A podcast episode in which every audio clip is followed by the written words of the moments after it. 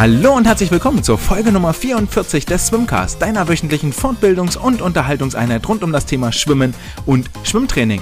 Mein Name ist Andrea und ich habe für euch heute wieder ein ordentliches Paket an Nachrichten, Informationen, an Schwimmwissen gebündelt und ich würde sagen, lasst uns nicht lange vorne wegreden, sondern direkt anfangen und loslegen, denn in den USA, in Kanada und in Frankreich sind die Olympia-Qualifikationen abgeschlossen. Diese drei Nationen haben nun ein finales Olympiateam, das sie nach Tokio zu den Spielen Spielen schicken werden.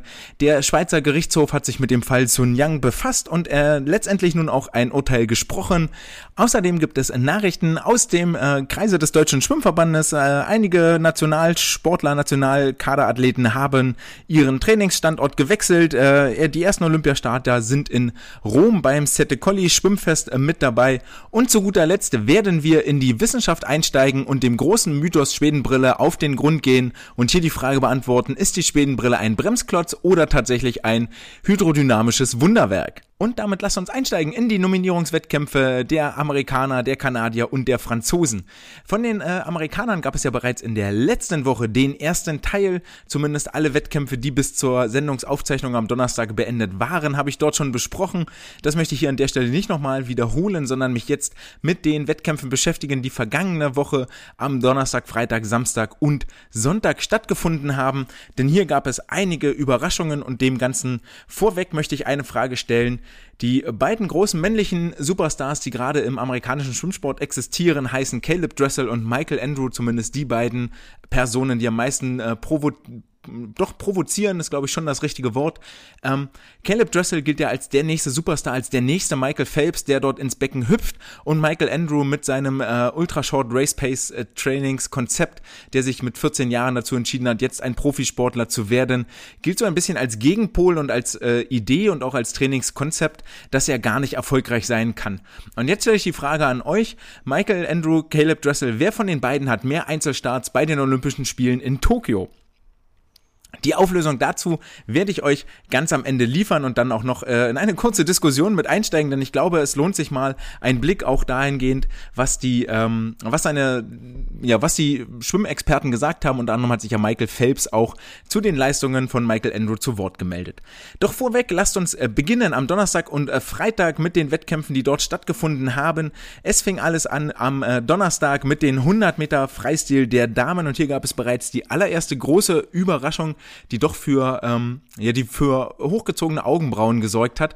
Und zwar Simone Manuel, die äh, Titelverteidigerin von Rio 2016 über die 100 Meter Freistil, bereits im Halbfinale der US-Trials ausgeschieden. Sie hat dort nur den neunten Platz belegt und ist somit nicht ins Finale eingezogen, hat damit auch keine Chance in der Staffel zu starten. Und ähm, das war schon eine, eine große Überraschung, die dann aber in der nachfolgenden Pressekonferenz von ihr selber in sehr offenen Worten, und das ist, glaube ich, schon auch eine Tendenz, die wir zumindest im amerikanischen Schwimmsport feststellen, ähm, die dort in sehr offenen Worten auch klar gemacht hat, warum, wieso, woher diese Leistung jetzt rührt.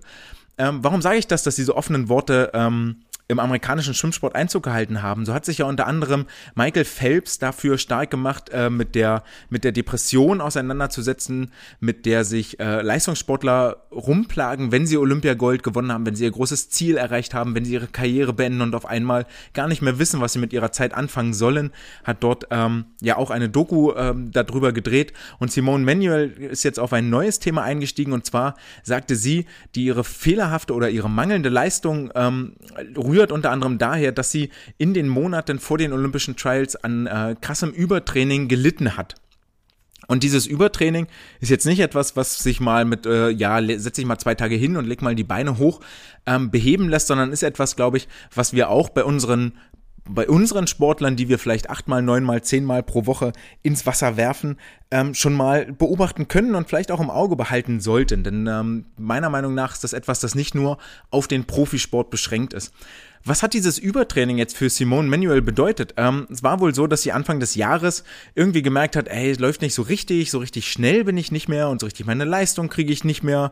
Oh, ich bin ständig müde, ich bin irgendwie erschöpft, ich habe so Muskelschmerzen, alles, alles nicht so richtig cool und das, das fühlte sich mal anders an und wollte dann wissen, was los ist. Daraufhin kriegte sie die Diagnose Übertraining, die noch nicht das gleiche ist wie ein Burnout, sondern eher so eine Art Vorstufe, kann man sich das vorstellen.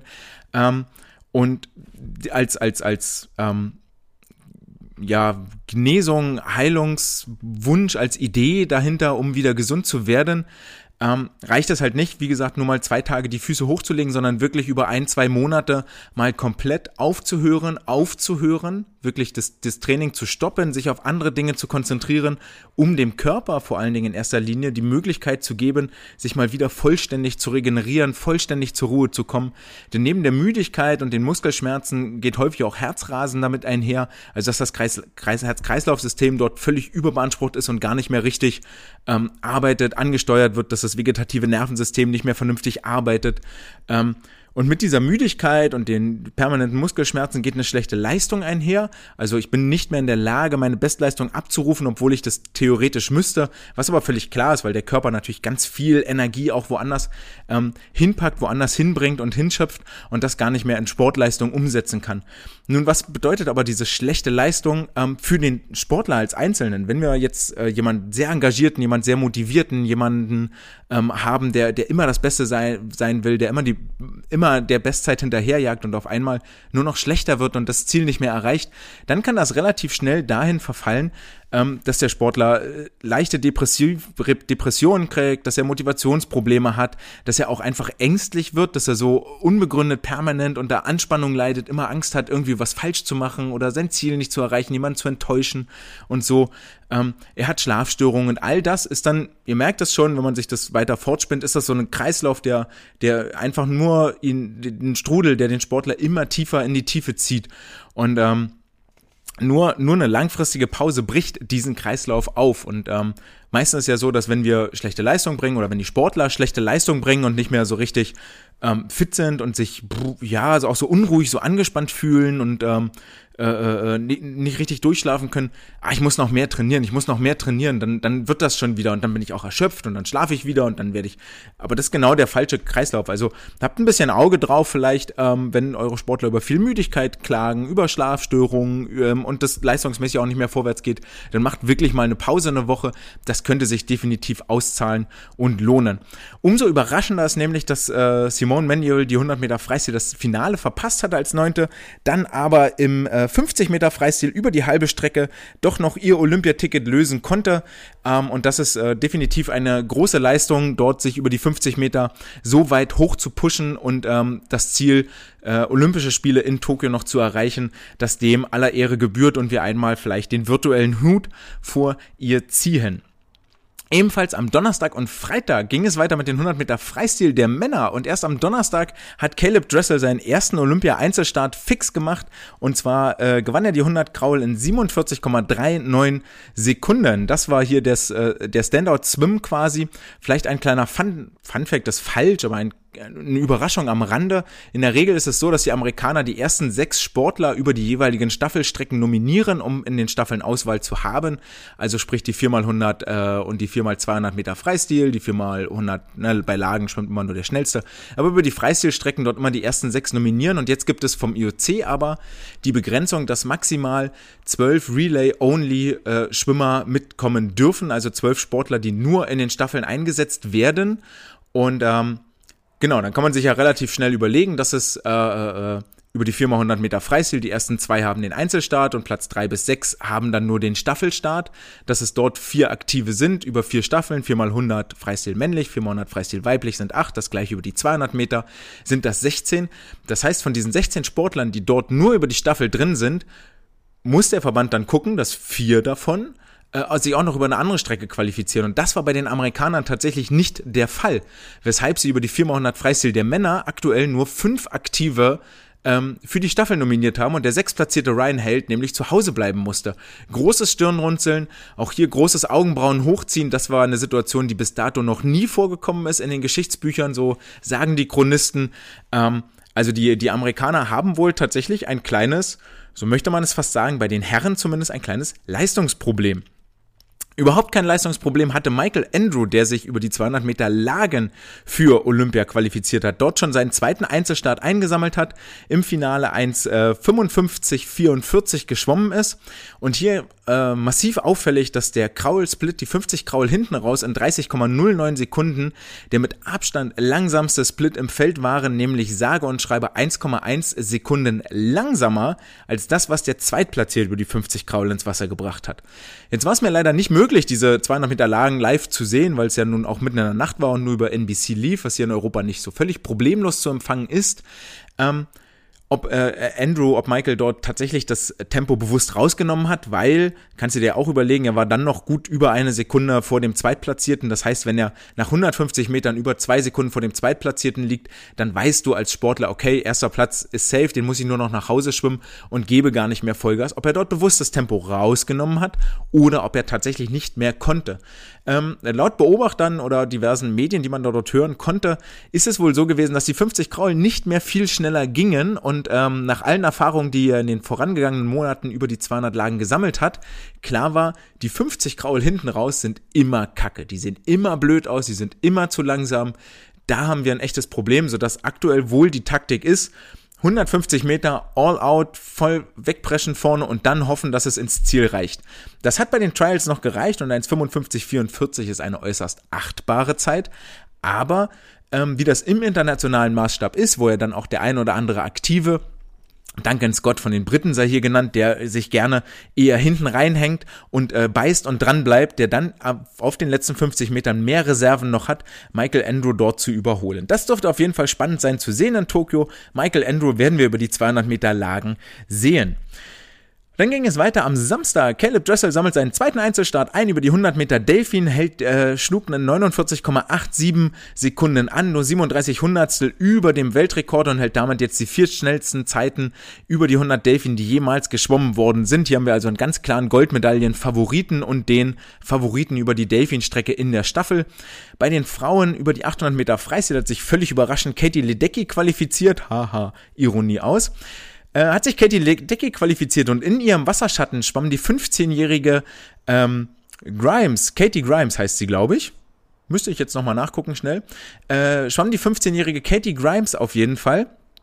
Äh, auch zu den Olympischen Spielen, zur, ähm, genau, zum, zum, zum Startplatz für Tokio und hier wiederholt sich ein bisschen die Geschichte, denn äh, auch Katie Ledecky, die heißt tatsächlich Katie Grimes, sehr schön, witzig. Katie Ledecky ähm, war auch 15 Jahre alt, als sie ihren ersten Olympiastart hatte und jetzt äh, die 15-jährige Katie Grimes, die auch mit äh, ihren ersten Olympiastart im gleichen Alter hat. Also die amerikanische äh, Frauenlangstrecke muss sich um den Nachwuchs keine Sorgen machen, ganz im Gegenteil zu den Herren. Es folgten die 200 Meter Brust, äh, in denen sich äh, Annie Laser und Lily King qualifiziert haben. Und hier wurde vor allen Dingen in den deutschen Medien bemängelt, in Anführungsstrichen, dass Lily King nur Zweite geworden sei in 2.21.75. Durchaus eine 200 Meter Brustzeit, von der wir Deutsche nur träumen können. Da haben wir äh, im, im Moment gar keinen, der auch nur annähernd in die Nähe kommt. Vielleicht Anna Elend am Wochenende äh, in der Sette Colli Trophy in Rom. Dort ist sie über die 200 Meter Brust gemeldet aber das halte ich dann doch eher für sehr, sehr unwahrscheinlich. Was mich ein bisschen ärgert hierbei ist, dass äh, völlig verkannt wird, dass die 100 und die 200 Meter Brust, über die 100 Meter Brust, Lily King absolute Macht, absolute Goldfavoritin, auch äh, eine Kandidatin, um einen neuen Weltrekord zu schwimmen in Tokio. Ähm, dass völlig verkannt wird, dass 100 und 200 Meter Brust zwei vollkommen unterschiedliche Strecken sind.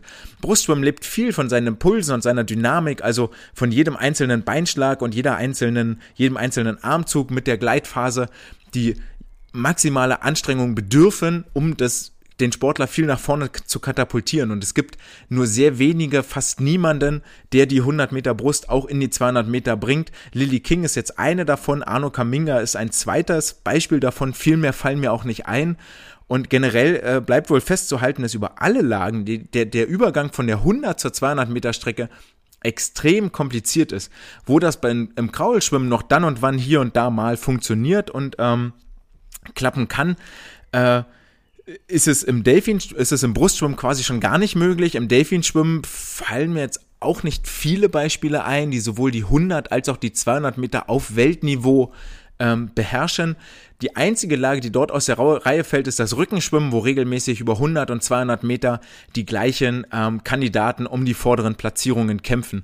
Und hier wird in meinen Augen äh, wirklich verkannt, dass 100 und 200 Brust eigentlich überhaupt nicht übertragbar sind, sondern dort völlig unterschiedliche Teilnehmerfelder an den Start gehen. Auch das sehen wir zum Beispiel in Deutschland. Ein, ein Lukas Matzerath oder Fabian Schwingenschlögel haben über die 200 Meter Strecke ähm, nichts verloren. Dort ist ein Marco Koch ganz führend, der wiederum über die 100 Meter Strecke nichts verloren hat. Adam Peaty kann auch zum Beispiel nur die 100 Meter, die 200 Meter gar nicht.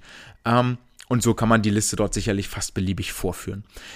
Die Trials haben dann geendet mit den 50 Meter Freistil am Sonntag. Äh, Simone Manuel qualifizierte sich, haben wir bereits genannt. Und dann äh, über die äh, 50 Freistil der Herren äh, sch äh, erschwimmen sich Caleb Dressel und Michael Andrew einen weiteren Einzelstart bei Olympia in 21.04 bzw. 21,48 Sekunden. Caleb Dressel hier in Reichweite, um den Weltrekord in Tokio anzugreifen.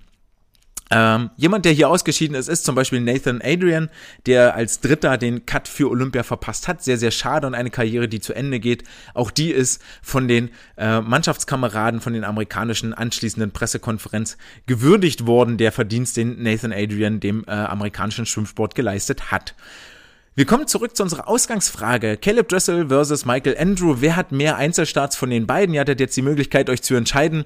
Ich löse auf an dieser Stelle. Beide haben exakt drei Einzelstarts in Tokio. Und das finde ich schon sehr, sehr überraschend. Das hätte ich so nicht gedacht. Vor allen Dingen, da ähm, Caleb Dressel unter anderem auch über die 200 Meter Freistil gemeldet war und über eine weitere 200 Meter Strecke, die ich gerade vergessen habe. Ähm, aber die 200 Freistil hat er ja dann bereits das Halbfinale abgemeldet und die andere 200 Meter Strecke ist er noch nicht mal im Vorlauf angetreten. Für mich war das so ein bisschen ähm, die Aussage, dass er wohl das Taper nicht richtig getroffen hat oder gar nicht zu den Trials hingezogen hat, das Tapern, denn ich denke, seine Starts über die 100, Freistil 100 oder seine Qualifikation über die 100, Kraul 100, Delfin waren relativ ungefährdet. Und auch über die 50 Meter Freistil vier Zehntel vor Michael Andrew als Zweitplatziertem kann man wohl eher als ungefährdet einstufen, sodass er analog wie Katie Ledecky, die sich auch um ihre Langstreckenstarts keine Gedanken machen muss, guten Gewissens ungetapert in die Trials reingehen kann, wohlwissend, dass er sich seine Einzelstarts für Tokio holt und dann in Tokio im Rampenlicht, im größten Rampenlicht, das der Schwimmsport im Moment bietet, dort wirklich scheinen kann. Michael Andrew wiederum hat es geschafft, als erster Schwimmer der US-Historie sich äh, sowohl über eine Bruststrecke, nämlich 100 Meter, und über eine zweite Strecke, die nicht Lagenschwimmen ist, nämlich die 50 Meter Freistil zu qualifizieren. Und auch hier Obacht aufgemerkt, die 100 Brust und die 50 Freistil ist eine Kombination, die man extremst selten gemeinsam sieht. Die Brustschwimmer sowieso die großen Exoten in der, in der Schwimmwelt mit Bewegungen, die mit den anderen drei Lagen wirklich gar nichts zu tun haben. Umso höher ist das hier einzuschätzen, dass Michael Andrew über die 50 Graul auch sich einen Traum vom Einzelstart erfüllt hat. Und ähm, Abschließend lässt sich jetzt wohl festhalten, nach jahrelanger Entwicklung vom 14-jährigen Profischwimmer Michael Andrew mit der ähm, etwas kritisch beäugten Trainingsphilosophie Ultra Short Race Pace Training mit jetzt drei Olympiastarts können wir wohl sagen, dass dieses Konzept durchaus ähm, seine Berechtigung hat und durchaus zum Erfolg führen kann. Natürlich darf man die ähm, Rahmenbedingungen von einem Michael Andrew nicht vernachlässigen. Ein Vater, der viel Geld hat, der eigene Pool, der äh, im Garten beziehungsweise im Keller steht, der eigene Yards-Pool, sodass es wirklich möglich ist, diesem USRPT-Training mit seinen extrem hohen Intensitäten insofern nachkommen zu können, als dass man die Trainingszeiten kurz hält, also eine Stunde Schwimmen, dann Regeneration, Stunde Training, Regeneration, Landtraining, Stunde Training, Regeneration, ähm, was so in einem öffentlichen Pool oder einem normalen Vereinssetting ja kaum möglich ist. Das darf man nicht vergessen, aber final bleibt wohl festzuhalten, dass es sowohl für 100 Meter Brust und man hätte hier auch durchaus noch überlegen können, Michael Andrew für die 100 Meter Delfin abgemeldet, war über die 100 Meter Rücken auch als Achter ins Finale bei den Trials ähm, reingeschwommen, über die 200 Meter Lagen, über die 50 Meter Brust reden wir hier von einem extremen Talent natürlich, das aber auch mit seiner ganz eigenen Trainingsmethode gezeigt hat, dass man damit Erfolg haben kann. Und mir ist noch ähm, im, im Ohr, dass wir auch vor einigen Jahren auf einer DSV-Fortbildung hatte Klaus Rudolph das USRPT mal vorgestellt unter dem großen Titel Alter Wein in neuen Schläuchen. Also ist das eigentlich nur ein Konzept, das nochmal hübschen Schleifchen drum gemacht und jetzt als neu verkauft wird? Ähm, oder ob das was, was gänzlich äh, Revolutionäres sei und dann eigentlich zu dem Schluss kam, ja, ist eigentlich ein altes Konzept, das hier nochmal neu aufgearbeitet und etwas teurer verkauft wird. Und Jetzt ist es aber, aber so, dass damals dann auch von Klaus Rudolph vorgestellt wurde, naja, hier Michael Andrew, wir gucken uns mal seinen Wettkampfverlauf an, hat dann Wettkampf vorgestellt, dass er, äh, keine Ahnung, schwamm dann über vier Wettkampftage jeden Tag eine Strecke äh, mit Vorlauf Finals und äh, zeigte dann dort nach, dass am Ende die 200 Meter lagen, ah, gucke mal hier, da war er aber extrem langsam und da sieht man schon, da fehlt ja die aerobe Grundlage und das kann man ja gar nicht durchhalten und naja, da ist halt echt kritisch, das kann nicht funktionieren. Ähm, das war so die Message, die bei mir dabei hängen geblieben ist. Und ich glaube, jetzt am Ende des Tages können wir sagen, hm, vielleicht nicht so ganz richtig, ähm, wenn man diese Trainingsform wohl nur lange genug, konsequent genug durchführt, reicht die aerobe Grundlage und wir können uns immer gerne unterhalten, wenn wir 100 Meter Brust schwimmen, 58 Sekunden, wie viel aerobe Grundlage brauche ich dort tatsächlich? Scheint es wohl doch tatsächlich zu funktionieren, ähm, sich auf die Energiebereitstellungssysteme zu verlassen, die für 58 Sekunden notwendig sind und nicht so viel über die aerobe Grundlage zu arbeiten. Nicht, dass ich das jetzt als euch als Ratschlag mit an die Hand geben möchte, im Training, um zu sagen, ja, diese ganzen Kackserien 10x400, graue Arme mit Pedals, 10x200 Lagen, die schmeißen wir alle raus. Aero braucht kein Mensch. Wir machen jetzt Michael Andrew-Style, nur noch äh, 12,5, 20 Meter Sprinten, Vollgas und dann gehen wir wieder nach Hause nach einer Stunde. Das möchte ich damit nicht sagen, sondern ähm, dass wir hier ein Konzept haben, das durchaus mit einer entsprechenden Begleitung und war dann im Einzeltraining bei seinem Papa und so, ähm, durchaus zum Ziel führen kann. Und wir Deutsche uns aber damals schon in diesem Vortrag hätten an die Nase fassen sollen und überlegen sollen, ja, Moment mal, wie viele Athleten haben wir denn gerade, die über vier Wettkampftage viermal hochklassige Leistungen mit Vorlauf- und Finalmodus abrufen können, wenn wir uns doch gerade so rühmen für die aerobe Grundlage. Und da war, gab es damals schon nicht so viele und das sind definitiv nicht mehr geworden über die vergangenen Jahre. Ein letzter Satz dazu, bevor wir dann zu den kanadischen Trials weiterkommen. Ähm, Michael Phelps hat sich anschließend im Interview über die 200 Meter Lagen von Michael Andrew geäußert und gesagt, diese 50 Kraul hinten raus und Phelps Meinung sollte man dann doch mal etwas ernster vielleicht nehmen, nicht dass man andere Meinungen von Klaus Rudolph ignorieren sollte, aber ähm, Michael Phelps als einer der besten Lagenschwimmer aller Zeiten sagt, dass die 50 Kraul Zeit hinten raus wohl doch von einem trainingsmethodischen Fehler herrühren, und das Ganze durchaus anders hätte trainiert werden sollen, um dort eben nicht mit 1,1 Sekunden den mit Abstand langsamsten Split im Feld hinzulegen. Nichtsdestotrotz, wenn du die Trials gewinnst in 1,55,44, hast du wohl ziemlich viel richtig gemacht und das bleibt definitiv auch für das amerikanische Schwimmen stehen. Sie werden wohl viel richtig gemacht haben, denn ähm, Qualifikanten, die sich in diesem engen hochdekorierten Starterfeld durchsetzen müssen, gehen etwas entspannter in die Olympischen Spiele rein, denn ähm, zu Recht wird angemerkt, dass das Starterfeld bei den Olympischen Spielen, was zumindest die Halbfinals angeht, durchaus als etwas schwächer angesehen werden kann als das, was bei den Trials im Finale schwimmt. Und wenn ich dort schon zu den besten zwei gehöre, brauche ich vor dem Olympia-Halbfinale nicht so viel Angst haben. Das soll es auch gewesen sein zu den amerikanischen Trials. Haben wir jetzt viel Zeit darauf verwendet, aber ich glaube auch, dass man, dass wir viel lernen können dabei, verschiedene Trainingsmethoden, ähm, Caleb Dressel versus Michael Andrew, das das hier nochmal in, in Relation zu setzen und in eine Perspektive zu bringen. Äh, damit möchte ich auch die, die, die Leistung von Caleb Dressel gar nicht abwerten, aber so grundsätzlich schon sehr, sehr überraschend, dass äh, tatsächlich beide, obwohl Dressel international deutlich höher gerankt wurde, ich glaube auch im Ansehen deutlich ähm, höher gerankt wird äh, als, als Michael Andrew, haben beide die gleiche Anzahl Einzelstarts bei Olympia. Damit äh, wandern wir ein paar Kilometer nördlich, je nachdem, wo wir uns befinden in den USA und äh, sind in Kanada, in diesem unfassbar freundlichen Land mit der rot-weißen Ahornflagge. Denn auch hier hat in den vergangenen Tagen die äh, kanadischen Trials stattgefunden, wo der kanadische Schwimmverband sein Olympiateam nominiert. Warum gucken wir dort so genau hin? Ähm, vor allen Dingen, weil die Frauen unfassbar stark sind in Kanada, während die Männer deutlich abfallen im Niveau. Und ähm, das wird sich auch gleich in den Nominierungen niederschlagen, wenn wir dort einmal durchgehen und wirklich die herausragenden Leistungen aufzählen, dann werden uns ganz viele Frauennamen über den Weg laufen und nur ganz, ganz wenig und ganz selektiv ein paar Männernamen. Und zwar hat sich über die 100 Meter Delfin Maggie McNeil qualifiziert in 56,19 Sekunden, was sie auch in einen Topspot und in einen ähm, Medaillenkandidatenstatus für Olympia erhebt. Auch äh, Maggie McNeil war auch schon vor fünf Jahren in Rio de Janeiro mit am Start. Über die 100 Meter Rücken hat sich Kylie Maas qualifiziert in 57,78 Sekunden. Auch hier ganz klare ähm, Final- und möglicherweise Medaillenkandidatin. Über die 200 äh, wir gehen erstmal die 100er weiter durch, glaube ich. Dann kommt nämlich über die 100 Meter Brust Kelsey Walk in 1.06.77 und über die 100 Meter Freistil ist Penny Oleksiak in 52,89 die schnellste Zeit seit Olympia in Rio 2016 geschwommen. Warum habe ich jetzt die 100er einmal im einem Rutsch durchgearbeitet? Weil die Kanadier es nämlich geschafft haben, über, beziehungsweise die kanadischen Frauen es geschafft haben, über jede Lage 100 Meter genau eine Schwimmerin in der Weltspitze zu qualifizieren, was eine herausragende Lagenstaffel ähm, am Ende in der Gesamtheit ergibt. Über die 100 Rücken Kylie Mass, über die 100 Meter Brust Kelsey Walk, über die 100 Delfin Maggie McNeil und über die 100 Freistil Penny Oleksiak. Witzigerweise alle vier Frauen auch äh, Jahrgang 2000, 2001, also ähm, herausragende Nachwuchsarbeit, die dort in diesem Jahrgang, ähm, manchmal bündeln sich ja so Talente, aber die müssen auch gefordert werden, herausragende Nachwuchsarbeit, die hier geleistet wurde.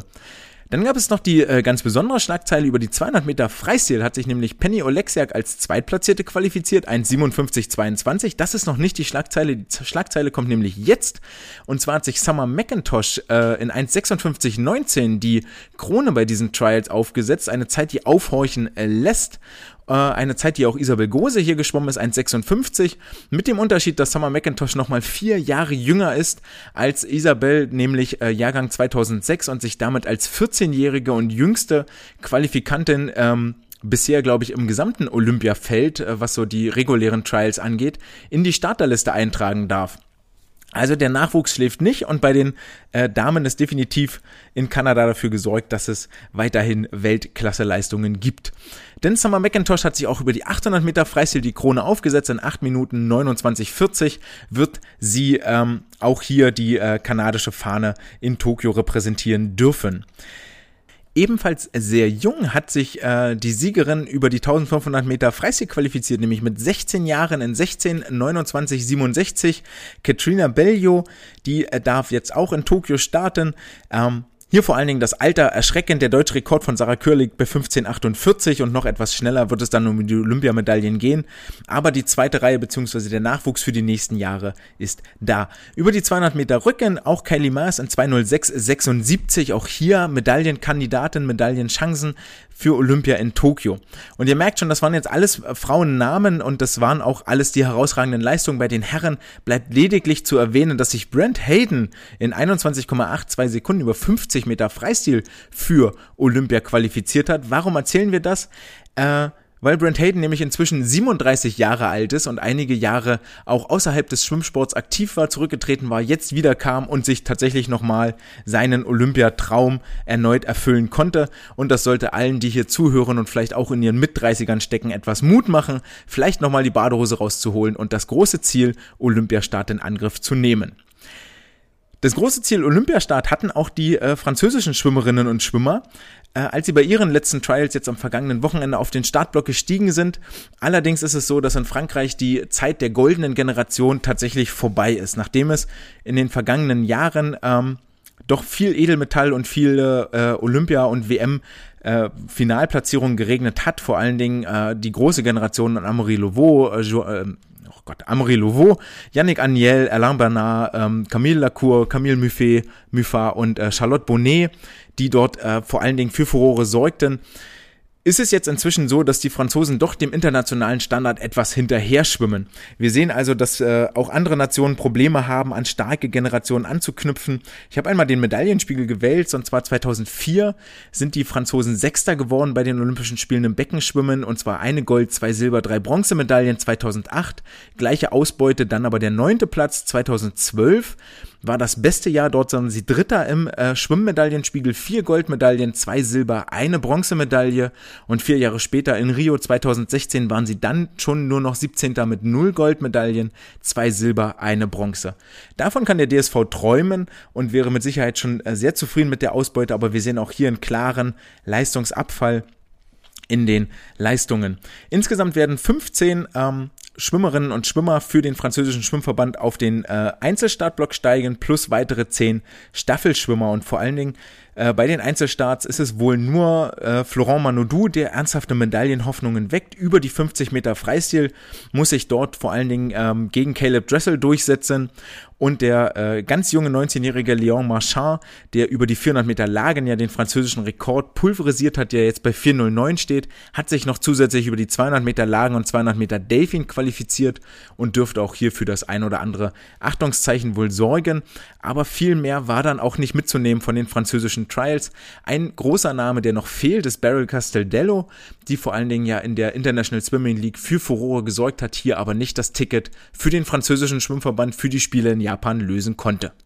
Ebenfalls kein Ticket für die Olympischen Spiele wird es äh, für Sun Yang geben und jetzt alle einmal den virtuellen Applaus in die Höhe recken denn ähm, es gibt tatsächlich noch Recht und Gerechtigkeit. Sun Yang ist jetzt auch in seinem inzwischen dritten Anti-Doping-Verfahren. Das erste war ja so still und klamm und heimlich. Das zweite ist jetzt nochmal neu aufgerollt worden und äh, führte zu folgendem Ergebnis, dass er schuldig gesprochen wurde, als Wiederholungstäter ähm, eine Dopingprobe verweigert zu haben, die ja dann wie ein positiver Test gewertet wird und ist äh, insgesamt zu vier Jahren und drei Monaten Wettkampfsperre verurteilt worden. Diese Sperre läuft ab im Juni 2024, sodass er theoretisch für die äh, Olympischen Spiele in Paris wieder startberechtigt wäre, dann mit 33 Jahren. Und ähm, was vor allen Dingen hängen bleibt, ist, dass es äh, dieses Urteil allerorten für Erleichterung gesorgt hat, denn ähm, stellt wohl inzwischen keiner mehr außer, außer Frage, dass Sun Yang gedopt gewesen ist über viele Jahre hinweg und hier äh, letztendlich nur über eine fingierte Geschichte mit Kontrolleuren, die sich nicht richtig ausweisen konnten und ähm, dem Hammer, de mit dem sie die Probe dann zerstört haben, eigentlich nur über diese fingierte Geschichte darüber hinwegtäuschen wollte, dass er wohl ein weiteres Mal erwischt worden wäre. Was allerdings hängen bleibt, ist, dass äh, der chinesische Gerichtshof des ZAS hier lediglich das Mindestmaß, die Mindeststrafe ausgesprochen hat, wobei es sich hierbei eine Neuigkeit im Regelwerk der FINA zunutze gemacht hat, denn die besagt, dass das dass die Strafe mindestens so hoch sein muss wie die Ursprungsstrafe, wie die Strafe für das erste Vergehen, für das er bereits verurteilt wurde, plus die Strafe, die für das jetzige Vergehen zählt. Also, da Sun Yang bereits äh, vor einigen Jahren schon mal zu drei Monaten Sperre verurteilt wurde und die Mindeststrafe für einen positiven Dopingtest vier Jahre Sperre sind, ergeben sich vier Jahre und drei Monate Sperre jetzt ähm, in diesem neuerlichen Schuldspruch. Möglich wäre es gewesen, und so ist es auch im ersten Urteilsspruch tatsächlich gewesen, ihn bis zu acht Jahre zu sperren. Davon ähm, ist der Richter oder ist die Jury jetzt abgerückt. So ist es. Vier Jahre und drei Monate wird das Wettkampfbecken aber bei Weltmeisterschaften und Olympischen Spielen ohne Sun Yang auskommen. Hurra, hurra, hurra. Was jetzt, ähm, ohne wen wir vielleicht auch in Tokio auskommen müssen, ist Gregorio Paltrinieri, denn ähm, Hirka wurde bekannt, dass er unter pfeiferschen Drüsenfieber leidet oder wie es in der Fachsprache dann auch heißt, unter dem, na, unter der Mononukleose, infektiöse Mononukleose. Grundsätzlich eine äh, Erkrankung, die sich als sehr, sehr übel oder als hm, gar nicht so schlimm herausstellen kann. Ähm, pfeifersches Drüsenfieber hatten einige Sportler schon, ähm, das vor allen Dingen so auch bei Überbelastung auftritt, bei, bei zu viel Training, zu viel Stress, zu wenig Ruhezeiten. Dann kann es durchaus sein, dass man damit äh, auch mal gut so ein, zwei Jahre außer Gefecht ist, bis man damit wieder klarkommt äh, das pfeifersche Drüsenfieber auf der anderen Seite, wenn man sich relativ ähm, ja, kann auch sehr, sehr mild verlaufen. Ähm, dann geht das nur mit ein bisschen Fieber und äh, anschwellende Lymphknoten an Hals und Nacken einher, ähm, was dann wieder mit fiebersenkenden Medikamenten oder mit äh, den altbekannten Wadenwickeln ähm, behandelt werden kann und dann ist man da auch relativ schnell wieder auf den Beinen. Natürlich schwierig, ob sich dann ähm, irgendwelche Entzündungen woanders ausbreiten, entweder eine Lungenentzündung oder Herzmuskelentzündung. Also ist gar nicht so ganz klar, wenn jetzt diese Diagnose im Raum steht, wie, wie schwer trifft das den Sportler, aber so 30 Tage beziehungsweise vier Wochen vor Tokio ist das auf jeden Fall eine Diagnose, die man als Leistungssportler, der äh, auf dieses Event vier Jahre hin trainiert, auf gar keinen Fall haben möchte. Wir drücken die Daumen, dass Gregorio Paltrinieri ins Wasser springen kann in Tokio, sowohl ins Freiwasser weiß gar nicht, ob es fürs Becken gemeldet ist, aber fürs Freiwasser für die 10 Kilometer, denn ähm, wir alle möchten dort die besten Sportler und Sportlerinnen schwimmen sehen. Und dann noch eine letzte Statistik zu den Olympischen Spielen, denn die, ähm, es gibt ja bei den Olympischen Spielen sowohl die Möglichkeit, sich sportlich zu qualifizieren, indem man entweder den FINA A-Cut schwimmt Oder wenn gar kein Sportler aus einem Land den A-Cut schwimmt, dann reicht auch, wenn man den FINA B-Cut erreicht. Äh, Dinge, mit denen wir uns hier in Deutschland noch nie auseinandergesetzt haben, weil die Normzeiten in der Regel etwas schneller sind als der FINA A-Cut. Ähm, dann gibt es aber noch sowas, äh, so eine Art, ähm, ja, wie heißt das? Wie übersetzt man das am besten? Ähm, ja, Internet, International Rule oder ähm, Diversity Rule. Also, dass man möglichst viele Sportler aus möglichst vielen Ländern dort bei diesem Event ähm, zusammentragen möchte, um vor allen Dingen die Nachwuchsförderung in diesen Ländern am Leben zu halten, um den Sportlern eine Perspektive aufzuzeigen, um sie vielleicht auch auf die große Bühne zu holen, wo sie Kontakte knüpfen können, wo man dann auch Talente erkennen kann und die dann vielleicht in einem internationalen Maßstab, also ihren Trainingsort wechseln und woanders äh, gefördert und gefordert werden. Und im Rahmen dieser äh, University Diversity Rule ist es jetzt so, dass tatsächlich ähm, der Schwimmer Sivipe Sivife Baleka äh, für Guinea-Bissau an den Start gehen wird und er wird, so viel können wir jetzt schon sagen, wohl der älteste Sportler sein, der jemals äh, bei olympischen Schwimmwettbewerben ins äh, Becken gesprungen ist. Er ist inzwischen 50 Jahre alt, also wenn ihr jetzt Mitte 30 seid, dann habt ihr vielleicht noch 15 Jahre Zeit, euch für Olympia zu qualifizieren. Ihr müsst euch nur ein möglichst exotisches Land suchen, äh, das dann bei den Olympischen Spielen starten darf. Das äh, stellt natürlich diese Regel mit, wir fördern den Nachwuchs und wir geben dem Nachwuchs eine Chance, sich auf der großen Bühne zu zeigen, äh, massiv ad absurdum, hat auch für etwas Kritik gesorgt, aber es ist wie es ist und wir haben einen neuen Rekord. Wir haben einen 50-Jährigen im Wasser bei den Olympischen Spielen. Damit lassen wir die Olympischen Spiele auch hinter uns beziehungsweise vor uns und äh, widmen uns erstmal den Dingen, die etwas näher liegen. Und zwar geht es am Wochenende im Rom beim Sette Colli Schwimmwettkampf um äh, gegen internationale Konkurrenz, um einen letzten Formtest vor den Olympischen Spielen. Sette Colli kommt ja von den sieben Hügeln, der Name, die sieben Hügel, die äh, Rom geprägt haben, damals in der römischen Zeit. Und hier ist es so, dass sich häufig die internationale Schwimmelite die Klinke in die Hand gibt und ähm, auf den Startblock steigt so ist es auch, dass die äh, deutschen Olympiastarter Marco Koch, Leonie Kuhlmann, Wierling Höping, Ole Braunschweig, Philipp Heinz, Anna Elend, Marius Kusch-Heidmann, Christoph Fildebrand und Paul Sellmann sich auch nochmal einem Formtest unterziehen in einem der schönsten Schwimmbecken, so wie man allerorten hört, äh, das Europa zu bieten hat und das nächstes Jahr auch die Europameisterschaften beherbergen wird. Ähm, wer möchte, kann das Ganze mit Sicherheit online verfolgen in den Ergebnislisten. Ich glaube, einen Livestream wird es nicht geben, meines Wissens nach.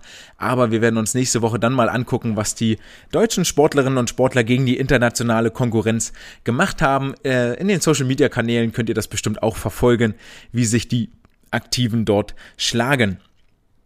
Ebenfalls ähm, verfolgen, wie sich die Aktiven schlagen, könnt ihr bei der bei den deutschen Meisterschaften im Freiwasserschwimmen, die heute am Donnerstag am 24.06. in Münster begonnen haben. Es gibt sogar einen Livestream, der auf der Veranstaltungsseite abgerufen werden kann. Also wer großes Interesse für Freiwassersportler hat oder sogar selber ein Kind dort im Wasser hat oder ein Sportler, der kann sich das Ganze im Livestream angucken.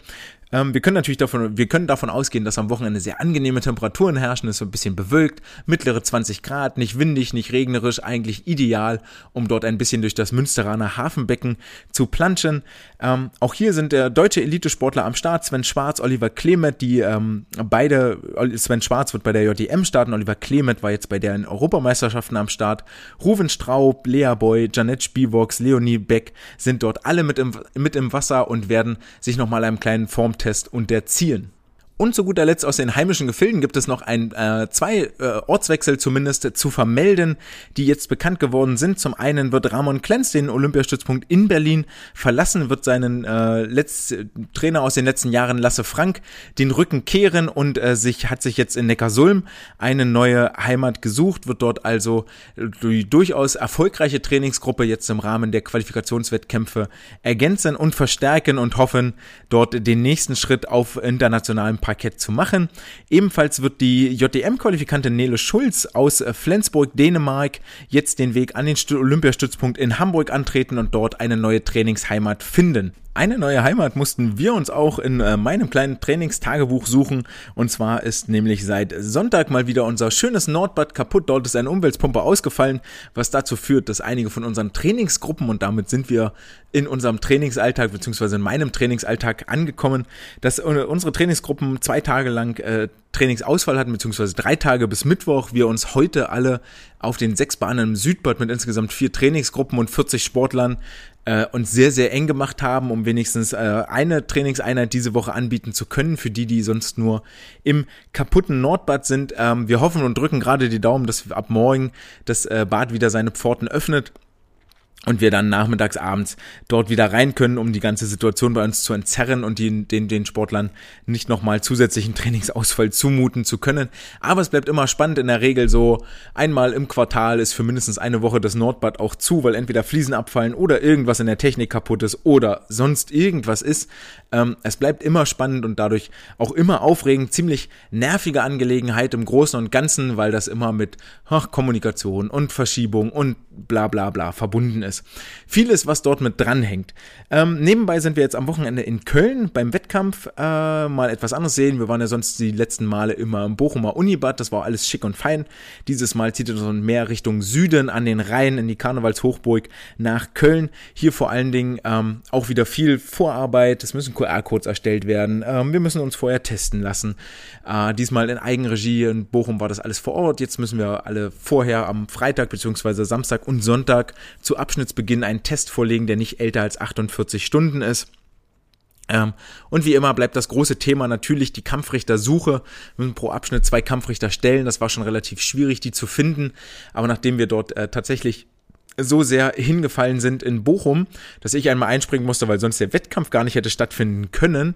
Ähm, ja, weiß ich jetzt äh, spätestens seitdem, wie wichtig das ist, dass wir da tatsächlich die Kampfrichterausbildung im Blick behalten und weiterhin äh, die Wettkämpfe durchführen zu können und damit die Sportler dort auch starten können. Ihr dürfen gespannt sein, ich bin ein bisschen äh, nervös und aufgeregt tatsächlich, was da so an Ergebnissen rauskommt. Ich glaube ehrlich gesagt, so vom Bauchgefühl wird das schon äh, sehr, sehr gut werden, auch gerade auch bei denen, die in den letzten Monaten äh, völlig raus waren aus dem Wasser. Wir haben jetzt in den letzten Wochen viel gearbeitet, um die wieder schnell in Form zu bringen, sind ja inzwischen auch, glaube ich, ohne das jetzt genau sagen zu können, ich glaube, sechs Wochen sind wir, glaube ich, schon wieder mit allen tatsächlich im Wasser und hatten also die Möglichkeit, uns dort auch dran zu gewöhnen, sind jetzt in den letzten zwei, drei Wochen nochmal ganz hart und ähm, in dieses Standard-Trainingsprogramm, wie es damals in der C-Lizenz so schön hieß, wo es dann, äh, wo dann die Aussage war, ja, muss zwölf Wochen nur Kilometer schrubben, nur aerobe Grundlage, ist vorhin schon mal gefallen, das Wort. Ähm, das Ganze haben wir jetzt versucht zu verbinden, haben natürlich äh, viel aerob gearbeitet in so Klassiker-Serien, 3x800, 15x200, heute waren 26 x 100 auf dem Plan ähm, dort wirklich dafür zu sorgen, in Abwechslung, mal Kraulen, mal Rücken, mit Flossen, mit Pedals, mit Arme, mit Beine, ähm, aber ganz viel wirklich in diesem mittelintensiven Bereich, äh, das Ganze gepaart mit äh, Technik, Wassergefühl vorweg und innerhalb der Aufgaben selber, plus dem, äh, dass wir ganz viel Sprints und Schnelligkeit hatten, also wirklich die beiden Pole voll ausgenutzt, einmal die Grundlage, um die Sportler wieder ins Schwimmen zu bringen, weil schon auch jetzt klar wird langsam, ähm, dass die Ausdauer doch arg gelitten hat, plus dem, dass sie sich kaum mehr schnell bewegen können im Wasser, also die beiden Dinge erstmal anzusprechen, bevor wir dann nochmal in viel mehr Intensitäten reingehen demnächst. Das wird dann in den Sommerferien kommen. Ähm, außerdem waren wir in den letzten anderthalb, zwei Wochen auch gruppenübergreifend, das ist mir von unseren anderen Trainern auch berichtet worden, äh, tatsächlich viel äh, in, mit, mit den Sportlern am Beckenrand im Gespräch, wo sich dann doch zeigt, dass diese ganze Pandemie-Geschichte ähm, mit dem Lockdown, mit wir dürfen keinen Sport machen, wir dürfen keine Freunde sehen, mal Schule ja, mal Schule nein, mal Homeschooling und so, doch äh, arge Wunden bei den, bei den Aktiven hinterlassen hat, ähm, was so, ja, schwierig zu beziffern eigentlich, aber ähm, das hat definitiv Spuren hinterlassen und ähm, das war ja auch schon im Gespräch bei den Deutschen vor einigen Wochen zu hören, so dieses alleine trainieren oder immer in der gleichen Gruppe oder nicht rauskommen, nicht zu Hause sein. Das ist äh, an den Sportlern nicht spurlos vorbeigegangen, ist auch an uns Trainern nicht äh, spurlos vorbeigegangen, dort ähm, zu Hause zu sein und dieses Gefühl von Machtlosigkeit und ähm, man merkt das schon an einigen Stellen, dass äh, einige Aktive da doch häufiger mal irgendwie nicht so gut drauf sind und ein bisschen traurig sind oder ähm, einfach so ermattet und erschöpft so von von von allem. Ich glaube von der Situation im Ganzen ähm, und auch die Schüler Schüler, machen wir uns nichts vor, kriegen natürlich mit, dass sie jetzt gerade die sind, die wohl nächstes Jahr im Herbst, weil sie noch nicht geimpft sind, äh, von dieser ankommenden Delta-Variante aus den Sommerferien mit am stärksten betroffen sein werden. Und auch das wird nicht spurlos an ihnen vorbeigehen. Von daher würde ich da schon drum bitten, dass irgendjemand, der das vielleicht hört, äh, dort, dort sich mal ein Herz fasst und versucht, äh, den Sportlern irgendwie eine, eine Möglichkeit aufzuzeigen und ihnen ein Angebot zu machen, wie man damit umgehen kann. Also sei es jetzt entweder, dass ein ordentliches Homeschooling eingerichtet wird, dass eine ordentliche äh, Internetverbindung, eine ordentliche Schulbetreuung, dass vielleicht ein Impfangebot gemacht wird, ähm, um die Sportler dort nicht wieder hinten runterfallen zu lassen. Diese ganzen Jugendlichen, die jetzt äh, echt so über die letzten anderthalb Jahre ein mitgekriegt haben und mitgedötschert haben, weil sie nur zu Hause sitzen konnten. Im Zuge dieser Gespräche wird auch völlig klar nochmal deutlich, dass wir als Trainer, und so begreife ich den Job eigentlich auch immer, dass wir viel mehr sind als nur diejenigen, die das bestmögliche sportliche Leistung aus dem, aus dem Athleten rausholen, sondern auch eher auch nochmal viel Ansprechpartner sind, jemand Neutrales, wenn es Probleme gibt in Beziehungen, in Familie, in Zuhause, in Schule, ähm, vielleicht auch jetzt gerade äh, in den letzten Wochen die einzige Anlaufstelle gewesen sind, wo die Kinder überhaupt mal das Haus verlassen können und rauskommen können, weil sie nicht im Einkaufszentrum rumhängen können, weil keine Bars gibt, weil sie nicht essen gehen können und so weiter und so fort. Und ähm, da haben wir als Trainer eigentlich noch viel, viel mehr Verantwortung und müssen viel, viel mehr überlegen, okay, wie gehen wir mit den Sportlern um und müssen viel mehr auch das, das Gespräch suchen, um wirklich diese, diese Offenheit darzustellen, ey, du kannst es einfach mal rauslassen. So, du kannst mich fünf Minuten heute vor dem Training mal richtig vollschwallen und deinen ganzen Frust loswerden über Beziehungsstress, über schlechte Noten, über blöde Lehrer, über Streit mit meinen Eltern, über Streit mit meinen Geschwistern, über was auch immer ist oder mir einfach was Schönes erzählen, was du vielleicht erlebt hast und gemacht hast, ähm, weil es vielleicht sonst gerade gar nicht so richtig die Möglichkeit gibt, in Persona sich zu unterhalten und das ist ähm, etwas, was wahnsinnig toll ist an diesem Beruf, aber auch immer dann manchmal so in, in Retrospektive äh, auch viel Verantwortung ist, wenn man dann in Gesprächen ein paar Jahre später hört, ey, du hast damals das und das gesagt, das fand ich cool oder ja, das war irgendwie nicht so und so, ähm, da merkt man erstmal, was da für eine Prägung drinsteckt und da einfach immer offen dieses Gesprächsangebot zu machen und als neutrale Person zu, ähm, zu walten, finde ich super wichtig und ist auch etwas, was, was für mich definitiv das Berufsbild mit dazugehört und was ich als super, super wichtig erachte.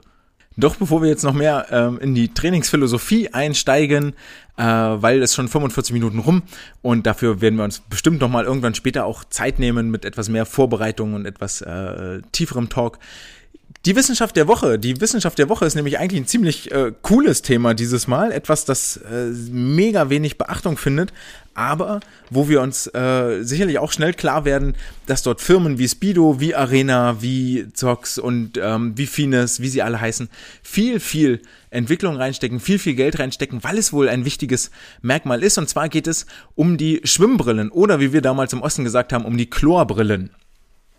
Ähm, und zwar geht es hierbei vor allen Dingen darum, äh, hat eine Forschergruppe aus Portugal, der Name ist euch schon mal über den Weg gelaufen, nämlich rund um Paulo Villas Boas, ähm, diesmal unter der Leitung von Pedro Forte, äh, als Erstautor Daniel Marinho genannt, also diese portugiesische Forschergruppe, sich mit einem Paper auseinandergesetzt äh, oder mit einem Thema auseinandergesetzt, das sie dann veröffentlicht haben unter dem Titel Numerical Simulations of a Swimmer's Head and Cap Wearing Different Types of Goggles.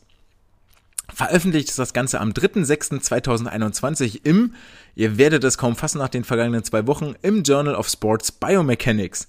Ja, wir haben in den letzten drei Wochen, also inklusive heute, in heute, letzte und vorletzte Woche jeweils aus Sports Biomechanics zitiert. Ähm, offensichtlich eine coole Ausgabe, veröffentlicht am 3. Juni.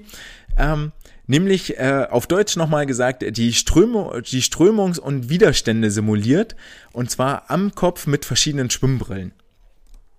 Äh, genau, warum ist das Ganze äh, wichtig? Und zwar zum einen weiß ich gar nicht, ob wir da richtig ernsthaft jetzt drüber reden müssen, denn was aus den vergangenen 43 Folgen klar geworden werden sollte, ist, dass der Widerstand, den wir dem Wasser entgegenstellen, äh, immer einen riesigen, immensen Einfluss hat auf die sportliche Leistung. Das haben wir gesehen, wenn wir uns äh, überlegt haben, okay, Wettkampfrasur, ist das jetzt Mythos oder hat das wirklich einen Nutzen, wo wir darauf kamen, boah, ist so ein bisschen nun ja, Haare, weniger Haare, weniger Widerstand, äh, äh, ist weniger anstrengendes Schwimmen, weniger Laktatproduktion, schnelleres Schwimmen äh, oder auch bei, bei als es um das Thema der Schwimmhosen ging, der Wettkampfanzüge, der Wettkampfhosen, wo es auch äh, hieß, ja hier weniger Widerstand, alles besser.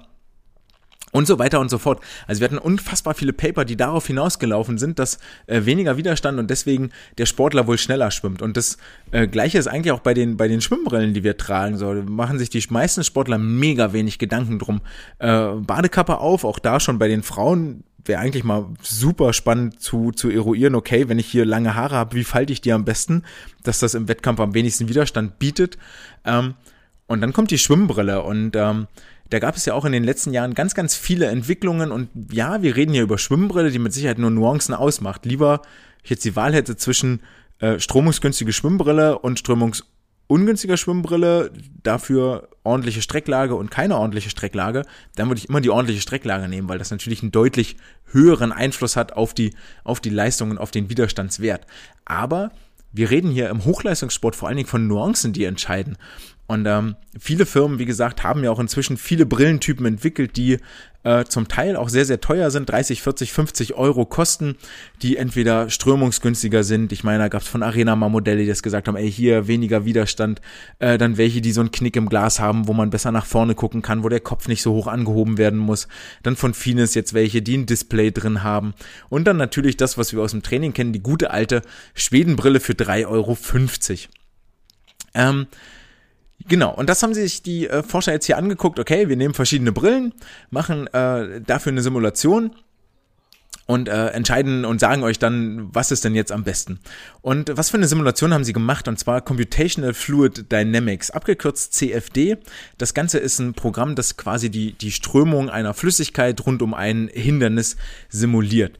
Dieses Hindernis kann man idealerweise, muss man das nicht modellieren, sondern kann das über einen 3D-Scanner auch einscannen und dann hat man eine relativ exakte äh, Form. Und das ist das, was die Forscher hier gemacht haben. Sie haben einen Beispielsportler genommen. Das war ein Model, das äh, männliches Model, 30 Jahre alt, 1,70 Meter groß, hat in seinem äh, besten Event, in seiner besten Wettkampfstrecke 865 FINA-Punkte erreicht. Zur Einordnung 865 FINA-Punkte, wie viel ist das eigentlich? Ähm, Florian Wellbrock, der über die 400 Freistil eine 344,35 geschwommen ist dieses Jahr, was äh, vermutlich eine Zeit ist, die Richtung Olympiafinale schielt oder sogar dafür reichen wird. Das Ganze entspricht aktuell 850 FINA-Punkten. Ähm, also könnt ihr euch so ungefähr eine Einordnung, 865 FINA-Punkte ist wohl so in Richtung Olympiafinale. Definitiv auf jeden Fall wohl WM-Finale. Genau, dessen, dessen Kopf haben sie genommen. Er hat sich dann eine Badekappe aufgesetzt, hat sich äh, hingesetzt und dann wurde dort ein 3D-Scan von dem Kopf gemacht mit insgesamt vier verschiedenen Optionen und zwar zum einen ohne Brille und dann in drei verschiedenen ähm, mit drei verschiedenen Schwimmbrillen. Die erste, die sie genommen haben, war eine Brille der Firma Nico. Das zweite war eine Brille der Firma Anchor und das äh, dritte war eine gute alte Schwedenbrille, die wir alle wie gesagt, aus dem Zubehörshop für ganz billig Geld mit vielen verschiedenen bunten Gläsern kaufen können. Ähm, jetzt fragt ihr euch bestimmt, warum Nico Brille und Anchor? Es gibt da so viele coole Schwimmmarken, warum nicht die teuerste von Speedo oder von Arena mal, um da eine echte Relevanz für den Wettkampfsport zu haben? Die Frage habe ich mir auch gestellt, daraufhin den Studienleiter mal angeschrieben, der dann äh, geantwortet hat, dass es äh, vor allen Dingen die, die Studie durchgeführt wurde von einem äh, Praktikanten, der dort vor Ort war und er damals vor allen Dingen für die äh, Simulation zuständig war, sagte aber, dass es wohl vor allen Dingen darum ging, äh, die billigsten Modelle aus dem örtlichen äh, Sportladen zu kaufen beziehungsweise welche zu nehmen, die aktuell in der Schwimmgruppe auch benutzt worden sind. Ich nehme an, es ist die Schwimmbrille, die benutzt worden ist und die Nico und die Anchor-Brille ist das, was es für wenig Geld, weil Geld ist immer knapp in der, in der, in der Sportforschung, vor allen Dingen, wenn es um Schwimmen und nicht um Fußball geht, äh, waren das wohl die billigsten Brillen und die haben sie jetzt genommen. Gut, wir dealen jetzt damit rum, haben ja insgesamt den Vergleich einmal ohne Brille, also wo die Augenhöhle wirklich so als Höhle dann auch erkennbar ist. Dann die Nico-Brille, das ist die größte. Ich beschreibe das jetzt hier einmal kurz. Die sieht ähm, so aus wie so eine typische Kinderbrille. Vorne, die Brillengläser sind wirklich kreisrund, relativ weit abgesetzt vom, vom Sockel. Der Sockel ist dieser doppellagige Gummi, wo man eine Gummiwulst hat, dann geht's ein bisschen tiefer und dann kommt nochmal eine Gummiwulst, kann man dann innen mit dem Finger so lang rutschen. Äh, Genau, das war, das war die, also mit Abstand die höchste Brille. Dann kam die, die Anchor-Brille, die ist wiederum sehr, sehr flach designt. Dafür geht sie deutlich weiter nach links und rechts raus, hat also ein sehr ovales Brillenglas, äh, einen festen Nasensteg, der auch nicht äh, ver verändert werden kann. Also die muss so, so getragen werden, wie sie aus der Fabrik rausfällt. Und dann die Schwedenbrille, an der quasi alles äh, ja, individuell einstellbar ist, ähm, die aber auch mit Aerodynamik, glaube ich, hat die noch nie gesehen. Trotzdem Alexander Popov damals mehrfacher Weltmeister und Olympiasieger damit geworden. Gut, jetzt äh, haben wir also den, den Sportler dort viermal eingescannt und äh, haben also ein Modell, über das jetzt simuliert wird, wenn dort eine Flüssigkeit äh, drüber strömt, beziehungsweise ähm, ja, wenn sich dieses Modell durch Flüssigkeit bewegt. Da kann man grundsätzlich jede Flüssigkeit nehmen, die einem so einfällt. Sirup, hatten wir in der ersten Folge, ist man schneller an Sirup oder an Wasser was einem so einfällt, Teer, wie auch immer, intelligenterweise haben die Forscherer, Forscherinnen und Forscher jetzt hier Wasser genommen. Äh, das Ganze mit einer Fließgeschwindigkeit von zwei Meter pro Sekunde, also 25 Sekunden auf 50 Meter. Das ist ein annehmbares ähm, Tempo, eins, das auch in der Forschung sehr, sehr weit verbreitet ist. Und haben den Kopf anströmen lassen und zwar senkrecht von oben, so wie man im Prinzip beim Kraulschwimmen auch im Wasser liegen würde äh, gerader Kopf in der Verlängerung der Wirbelsäule und dann prügelt man sich da so durchs Wasser, so dass das Wasser wirklich von oben auf die, auf den Oberkopf, so habe ich sie genannt, auf die Kopfhaut einströmt. Und ähm, ja, was, kann man, was kam da jetzt raus? Äh, insgesamt haben sie sich die, die Widerstände, die Kräfte angeguckt, die dort wirken an den verschiedenen Körperpunkten und sind dort ähm, letztendlich zu dem, zu dem Schluss gekommen, dass sich der, der Gesamtwiderstand aus zwei Teilwiderständen ähm, zusammensetzt. Einmal aus dem ähm, Druckwiderstand, der also äh, ja wirklich am, am Kopf, an der Form als solcher entsteht und einmal dem ähm, Strömungswiderstand, der ähm, äh, entsteht, weil eine Flüssigkeit an einem Körper vorbeiströmt. Auch dessen, auch daraufhin ähm, erzeugt man ja einen Widerstand. Und da kam dann raus, dass quasi der äh, Strömungswiderstand zwischen den verschiedenen ähm, Gegebenheiten, egal welche Brille oder ohne Brille, eigentlich gar nicht so einen Unterschied macht. Aber der äh, reine Formwiderstand, der Druckwiderstand, der ist schon massiv unterschiedlich. Und zwar ähm, bei der Schwedenbrille am wenigsten tatsächlich, und zwar 10,2 Newton, die dort wirken, äh, wohingegen ohne Brille 11,3 Newton wirken, was zu einem Gesamtwiderstand führt, ähm, der mit ohne Brille am höchsten ist, und zwar 13 Newton, dann 12,5 Newton für die Anchor-Brille. Wir erinnern uns, das war die super flache, die angeblich so strömungsgünstig sein sollte. Dann die Nico-Brille, die deutlich die höchste, diese Kinderbrille mit den kreisrunden Gläsern 12,4 und am besten Schnitt tatsächlich äh, die Schwedenbrille ab mit 11,8 Newton ähm, Kraft, die dort äh, auf, den, auf den Körper, auf den ähm, Sportler gewirkt haben. Jetzt ist die Widerstandskraft, die ich dem ähm, die, ich dort dem Wasser entgegenstelle, natürlich das eine. Und hier hat sich dann gezeigt, dass die Schwedenbrille den Widerstand um satte 9% im Vergleich zu ohne Brille ähm, senkt halten wir nochmal im Kopf, es geht hier wirklich nur um den Kopf. Gerechnet auf den gesamten Körper wird das nochmal viel, viel weniger, aber neun Prozent weniger Widerstand, erstmal nur am Kopf. Es ist eine Sache, die ich wohl definitiv nehmen würde. Also bevor ich ohne Brille schwimme, nehme ich die Schwedenbrille, die er sowieso am besten abgeschlossen hat. Das zweite ähm, Kriterium, was wir haben, ist die Druckverteilung. Und zwar der Druck, der durch die Flüssigkeit am Kopf erzeugt wird. Je gleichmäßiger diese Druckverteilung ist, desto eher kann ich davon ausgehen, dass das, ähm, dass das Wasser ohne jegliche Turbulenzen an dem, an dem Körper auch wirklich vorbeiströmt. Und je weniger Turbulenzen das Wasser hat, desto weniger Reibungskräfte habe ich, desto weniger Widerstand, desto leichter gleite ich auch dadurch. Ähm, der Idealfall, der da passieren kann, ist so eine laminare Strömung, wo wirklich alle äh, Strömungsvektoren in die gleiche Richtung zeigen. Sieht witzig aus, wenn ihr das mal googeln wollt, dann googelt mal laminare Strömung, sieht aus wie ein Standbild. Äh, etwas, das wir beim Menschen auf gar keinen Fall haben werden. Da sind wir uns, glaube ich, alle einig. Und jetzt konnten wir zusätzlich die äh, Strömungsverteilung, äh, nee, die Druckverteilung am Kopf simulieren, die natürlich oben am Oberkopf, da wo das Wasser direkt anströmt im ähm, senkrechten Winkel, die ist dort natürlich am größten. Äh, und äh, der, der zweite Punkt, der, am, der den größten Wasserdruck erfährt, ist tatsächlich der Nasenrücken. Auch einleuchten, wenn ich mich so ins Wasser lege und mir überlege, oh, okay, Nasenrücken, der steht ja auch vor. Und jetzt geht's darum, okay, die Brille, die am weitesten vorsteht, die wird wohl verlieren.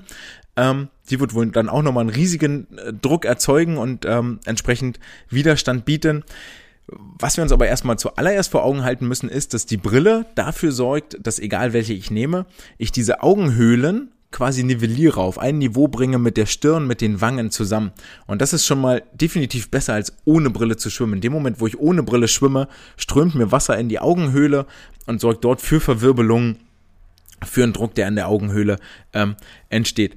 Und äh, deswegen ist jede Brille erstmal viel besser und sorgt für einen gleichmäßigeren Fluss. Und ansonsten zeigt sich dann das, was wir eigentlich erwarten würden, dass diese hochstehende Brille, nämlich die Nico-Brille, tatsächlich äh, die ist, die dann den, den größten, den, größten Druckwert hat.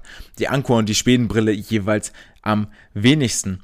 Was die Forscher jetzt hier letztendlich auch sagen in ihrer Forschung, um das Ganze dann ergebnistechnisch auch zusammenzufassen, ist, dass wir, dass wir eigentlich davon ausgehen können, dass bei allen Brillen, die wir kaufen, die so da sind, äh, der Nasensteg über die Nase und das, äh, das Bandgummi, äh, das Gummi, mit dem die Brille am Kopf festgemacht ist, ähm, quasi bei allen Brillen identisch ist. Da gibt's keine Unterschiede. Weshalb die Form der Brillengläser massiv entscheidend ist, ähm, ob das Ganze mich jetzt strömungsgünstig macht oder strömungsungünstig macht. Und ähm, mit Brille auf jeden Fall erstmal besser ist als ohne Brille. Bessere Strömungsform, besser, äh, ne, weniger Widerstand. Und unter den hier untersuchten Brillen jetzt tatsächlich die Schwedenbrille hydrodynamisch den, den effizientesten Wert liefert und den, den Sportler am wenigsten abbremst im Vergleich zur Nico und zur Anchor-Brille.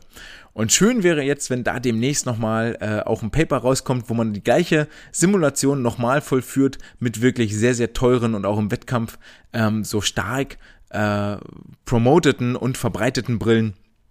Das würde mich doch nochmal interessieren, weil es ja auch immer eine Glaubensfrage ist im Training, äh, Schwedenbrille oder keine Schwedenbrille. Ähm, könnt ihr ja gerne nochmal bei euch in der Trainingsgruppe oder in der Trainerschaft rumfragen. Ich denke mal, je älter die äh, Befragten werden, desto wahrscheinlicher wird das, äh, wird das Votum für die Schwedenbrille ausfallen. Damit sind wir am Ende der heutigen Folge angekommen. Tatsächlich, falls ihr jetzt die Aufgabe der Woche vermisst, die lassen wir heute aus. Davon gibt es dann äh, nächste Woche etwas wieder. Bei den Songs hatte ich ja bereits gesagt, dass das wohl letzte Woche das letzte Mal war. Ab nächster Woche gibt es dann auch wieder Aufgaben für den Trainingsalltag. Heute erstmal die Zusammenfassung der verschiedenen Qualifikationswettkämpfe in den USA, Kanada und Frankreich.